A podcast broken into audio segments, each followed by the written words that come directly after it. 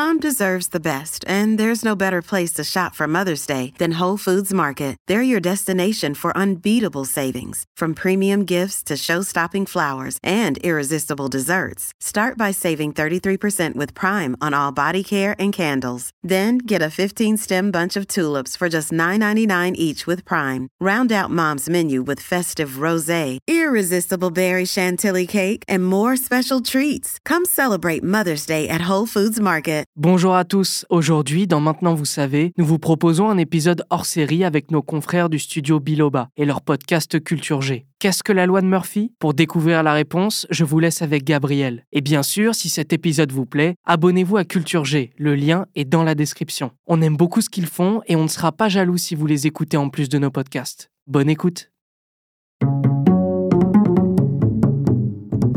Culture G, Cultivez votre curiosité. Bien le bonjour très chers auditeurs. Dans cet épisode, nous allons parler de la loi de Murphy. De quoi il s'agit, à peu près? Pour la loi? Oui, pour la loi. C'est un concept proche de la loi de l'emmerdement maximum. Alors comment ça va, monsieur Pignon? Revenons à la fin des années 40. Aux États-Unis, dans une base de l'US Air Force, un ingénieur aérospatial regarde avec attention une installation expérimentale. Un chariot monté sur un rail avec une fusée pour le propulser et une série de freins hydrauliques pour l'arrêter. Cette installation sert à tester la tolérance humaine à l'accélération et à la décélération. Pour plus de précision, de nouveaux capteurs viennent d'être installés aux pinces de retenue du harnais. Mais avant de faire un test avec un homme dans la machine, c'est un chimpanzé qui essaye ces nouveaux outils de mesure.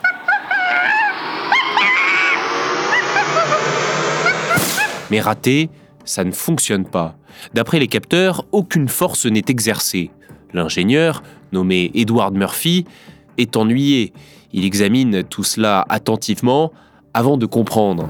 Son assistant a monté les capteurs à l'envers. C'est à ce moment-là que Murphy déclare ⁇ Si ce gars a la moindre possibilité de faire une erreur, il la fera ⁇ Bon, on n'est pas certain que ça soit exactement la phrase qu'il ait prononcée, mais vous comprenez l'idée. Au fil du temps, on a retenu de cette déclaration que s'il y a plus d'une façon de faire quelque chose et que l'une d'elles conduit à une erreur, potentiellement désastreuse, alors il y aura quelqu'un pour le faire de cette façon. Ah oui, j'ai fait la boulette. On a repoussé les limites, là. C'est ainsi qu'a été conceptualisée la loi de Murphy. Elle a rencontré un très grand succès, forcément, elle s'applique parfaitement dans un grand nombre de situations de la vie quotidienne. C'est fascinant la malchance, monsieur le président. Fascinant.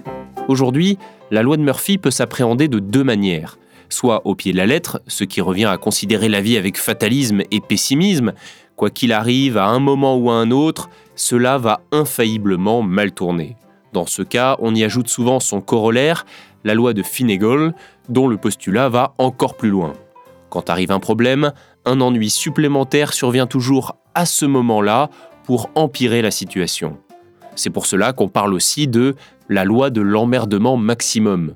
C'est assez clair, comme disait Jacques Chirac, les emmerdes, c'est comme les cons, ça vole toujours en escadrille. Si vous me permettez cette expression. La deuxième manière d'appréhender la loi de Murphy, c'est d'en faire au contraire un atout. Dans cette démarche, on ne la considère pas comme vraie, mais on conçoit tout comme si la loi était vraie.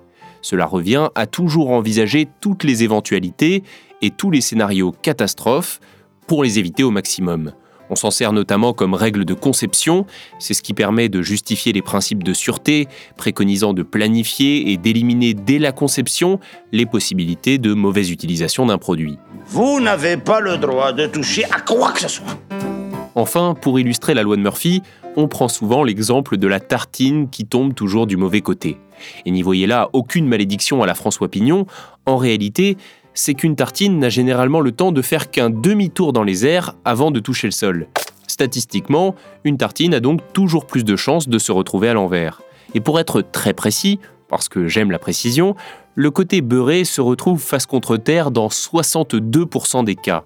C'est ce qui ressort de travaux menés par le physicien britannique Robert Matthews après avoir effectué des milliers de tests.